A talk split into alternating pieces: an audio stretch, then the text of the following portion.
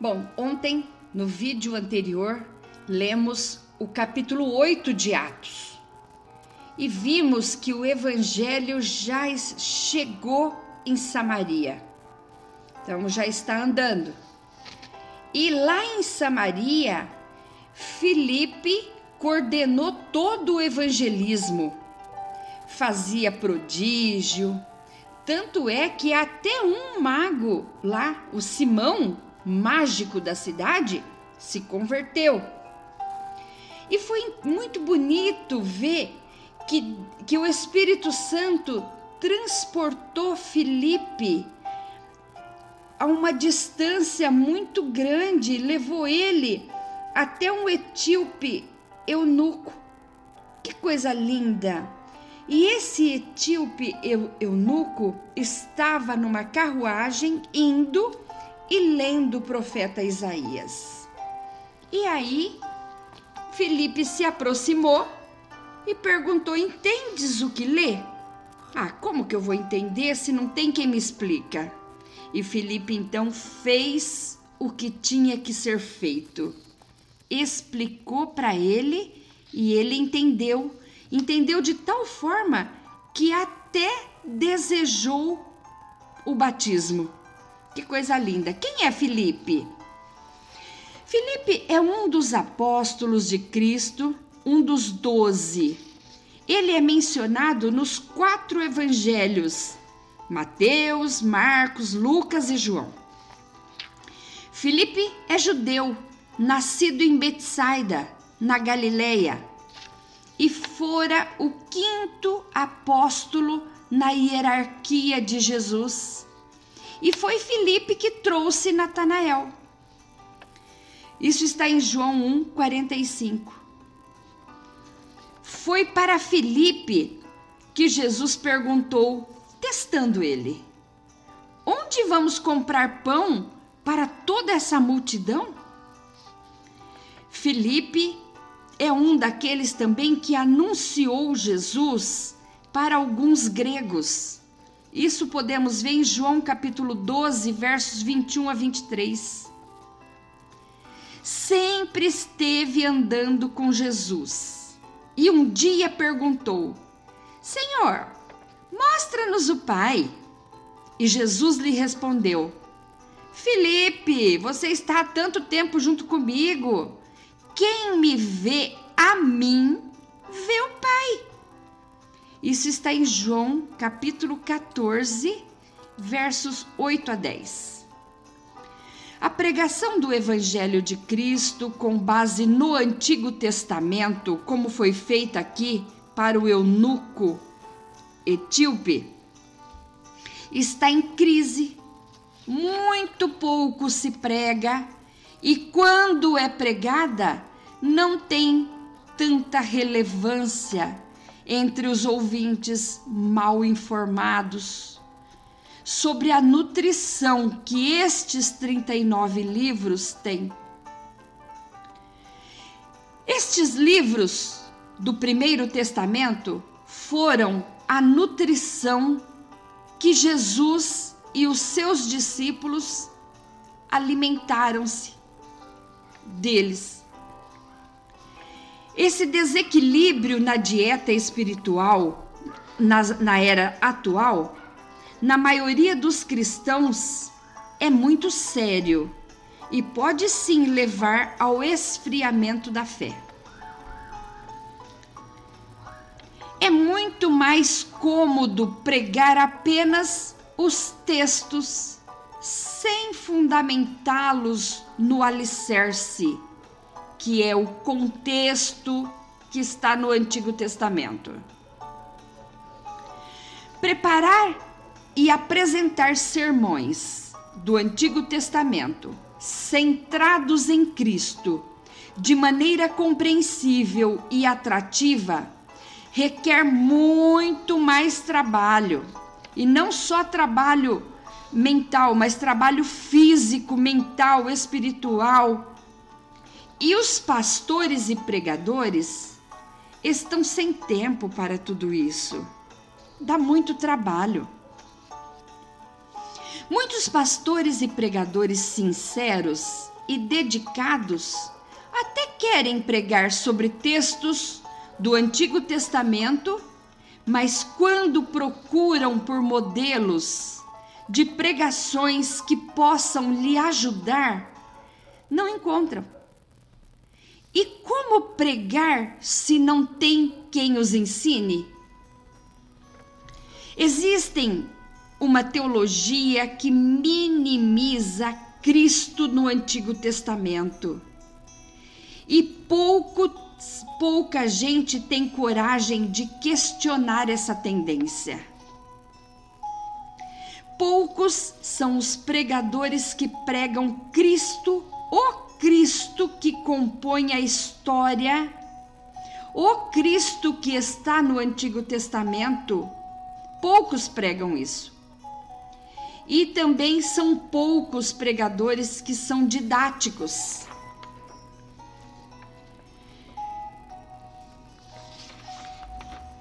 O Cristo que está no Antigo Testamento é didático, presente e ele nos conta a história, mostra-nos toda a geografia bíblica e nos ensina qual caminho seguir.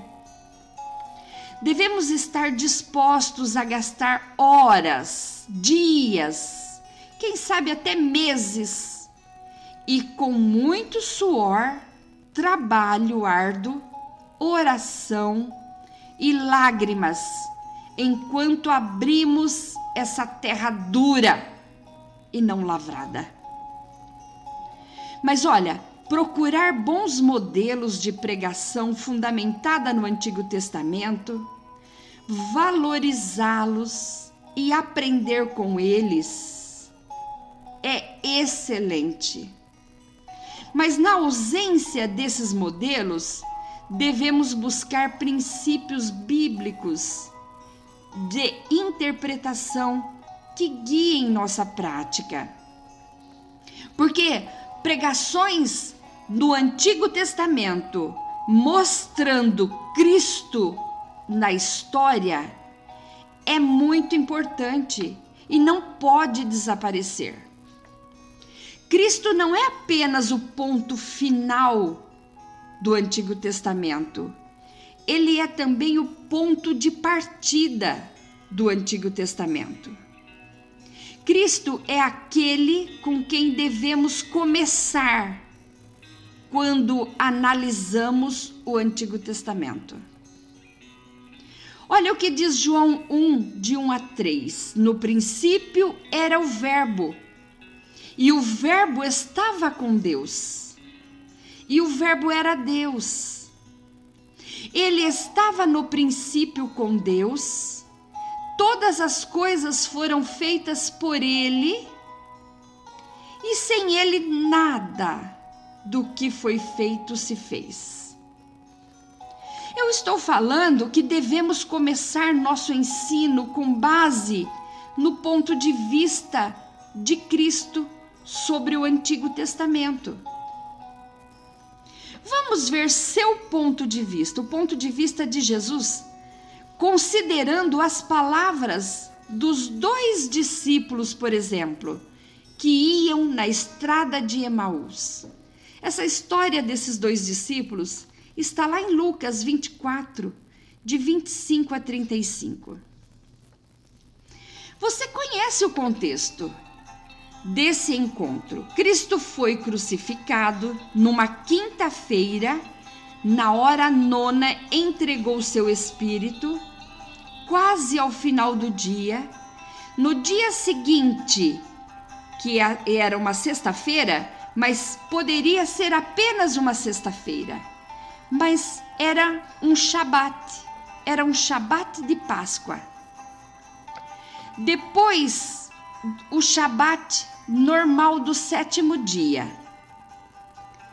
E no domingo, dois discípulos decidiram deixar Jerusalém e viajar para Emaús. Pois olha, quinta tarde Jesus morreu. Na sexta, ele foi, foi logo para a sepultura, porque na sexta-feira, que era apenas uma sexta-feira, era um Shabat de Páscoa. Porque a Páscoa é considerada Shabat. No dia seguinte era sábado, era um Shabat de descanso semanal. Passaram-se esses três dias. No domingo, esses dois discípulos acharam: quer saber? Vamos sair daqui, vamos para Emaús, vamos deixar Jerusalém. À medida que conversavam, que eles iam indo, à medida que conversavam a respeito de todas as coisas sucedidas, isso está em Lucas 24, verso 14, discutiam e discutiam sobre as coisas, o próprio Jesus se aproximou e ia com eles. Verso 15 e foram impedidos por Deus de reconhecê-lo naquele momento. Verso 16. Isso é como dizer: foi falado, foi pregado e vocês não quiseram ver.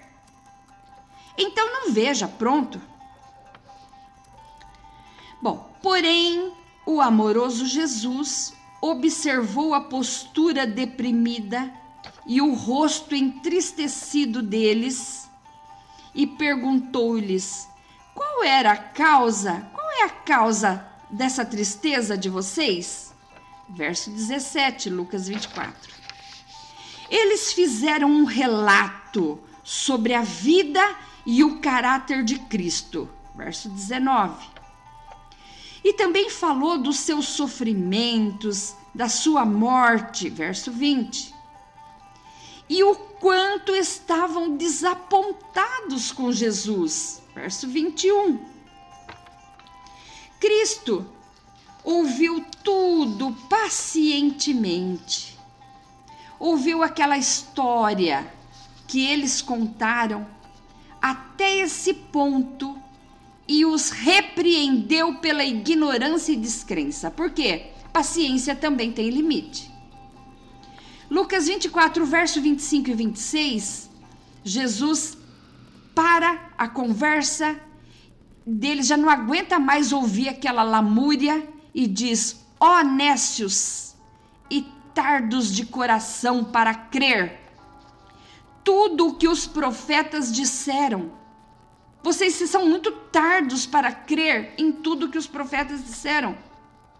Porventura não convinha que o Cristo padecesse e entrasse na sua glória? Jesus notou que eles acreditavam em alguns escritos dos profetas, mas não em tudo. Não acreditavam em tudo que os profetas haviam falado. Por isso, Jesus os repreendeu por sua tolice e ignorância.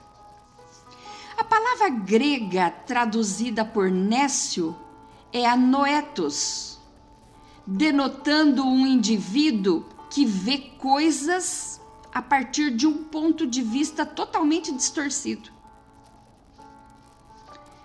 Se eu ver uma coisa a partir de um ponto de vista distorcido, que é ser nécio, como que vai ser a montagem daquela coisa? Totalmente distorcida também. E isso é muito perigoso. Então, Jesus passou a expor o ponto de vista divino sobre o que realmente havia acontecido, para desfazer tanto a tolice quanto a ignorância. E ensinando aqueles dois discípulos com base nas escrituras do Antigo Testamento e é porque é no Antigo Testamento que o Messias, que diz que o Messias tinha que sofrer. E somente depois disso entrar na sua glória. Jesus mostrou para ele que o Antigo Testamento é muito importante. Jesus não os culpa pela lentidão deles em acreditar no testemunho das mulheres dos anjos. Mas não acreditar nos profetas, aí já era demais. E precisava ser corrigido imediatamente. Pois se houvessem dado aos profetas do Antigo Testamento a devida importância e consideração, estariam certos da ressurreição de Cristo entre os mortos naquela manhã de domingo, que já era o terceiro dia após a sua morte. Da mesma forma, es que estavam certos que aquela estrada os levaria a Emaús. Eles tinham que estar certo de que o Antigo Testamento, desde Gênesis até o último profeta, falou sobre o Cristo. Então, eles tinham que acreditar nisso. Eles esperavam outra redenção gloriosa, semelhante à do Êxodo. Mas não deram importância ao cordeiro pascal que fora morto, sacrificado naquela noite. Aqueles dois discípulos esperavam o reino davídico, mas também não atentaram para a perseguição homicida que Davi sofreu antes de se assentar no trono. É muito fácil, né, esperar e, e, e desejar ser o rei Davi, mas querer a perseguição que ele sofreu, ninguém quer, né? Aqueles dois discípulos também esperavam o rei profetizado em Isaías 53, 12, vitorioso e que repartia os despojos, mas sem atentar antes disso acontecer que este seria servo, sofredor, que sofreria, que levaria o pecado de toda a humanidade em precedência a essa vitória. Muitos querem a vitória, mas não querem passar pela luta. O mestre, obtendo sucesso em persuadi-lo, sentaram-se para comer. Em seguida, tomando ele, Jesus, o pão, abençoou e, tendo-o partido, deu-lhes.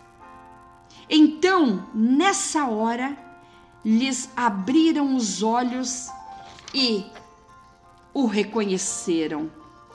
Mas aí, sabe o que aconteceu? Jesus desapareceu da presença deles.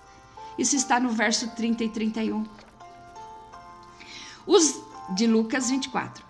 Os discípulos olharam para um, um para o outro, olharam para os lados, não viram mais Jesus e começaram a refletir sobre a viagem, sobre aqueles momentos recentes e disseram: Porventura não nos ardia o coração quando ele pelo caminho falava conosco, quando ele expunha as Escrituras? Olha, essa ardência espiritual no coração tem pelo menos três motivos. Primeiro, é porque Jesus pregou as Escrituras, de Gênesis até os profetas. Jesus, Cristo, é o melhor e maior expositor das Escrituras e quando eu falo de escritura, estou falando do Antigo Testamento. E quando ele cita o Antigo Testamento dizendo que está lá, é porque está mesmo. Negar a sua presença nos livros do Antigo Testamento é fingir ser um exegeta das Escrituras melhores do que aquele que as inspirou. Paramos de fingir que somos exegetas e vamos ser humildes, encontrar Jesus no Antigo Testamento e mostrar o cumprimento no novo e assim a pessoa desejar o Cristo que nós pregamos e fazer arder o coração daqueles ouvintes. Todos os acontecimentos anteriores e posteriores têm seus significados em Cristo. Porque Cristo é o assunto principal e central de toda a Bíblia, desde Gênesis até o Apocalipse. O Novo Testamento nos ensina a examinar o Antigo Testamento. Olha que está escrito em João 5,39. Examinais as Escrituras, porque vós, vós cuidais ter nela a vida eterna. E são elas que de mim testificam. Então, é muito importante. Toda vez que formos preparar um estudo ou um sermão, devemos ir a Cristo, claro. E ele nos direcionará a estudar o Antigo Testamento à luz do Evangelho. Porque o Evangelho interpreta o Antigo Testamento, mostrando-nos seu objetivo e significado. O segundo motivo da ardência do coração deles é que Jesus abriu os olhos deles para entenderem as Escrituras do Antigo Testamento. De repente, eles se deram conta que estavam sentados à ceia do Senhor, quando ele partiu o pão e no como se portava a mesa para abrir os olhos espirituais, Jesus teve que abrir os olhos físicos daqueles homens, fazendo a todo aquele memorial. O terceiro motivo dessa ardência espiritual no coração é que Jesus abriu o coração deles. A rápida visão do partir do pão foi o tempo suficiente para dar entendimento e mudar a visão deles quanto ao mundo e ao acontecimento recente. Eles descobriram que a cegueira estava relacionada com a dureza que eles estavam no coração. Assim, o coração frio agora ardia aquecido Aqueles dois discípulos precisavam contar tudo isso aos outros, não no dia seguinte, mas agora, já. Era rápido, eles tinham muita pressa. Naquele mesma noite, sem se preocuparem com a escuridão, nem com o perigo, e muito menos com a distância, retornaram imediatamente a Jerusalém e proclamaram, dizendo: O Senhor Jesus ressuscitou.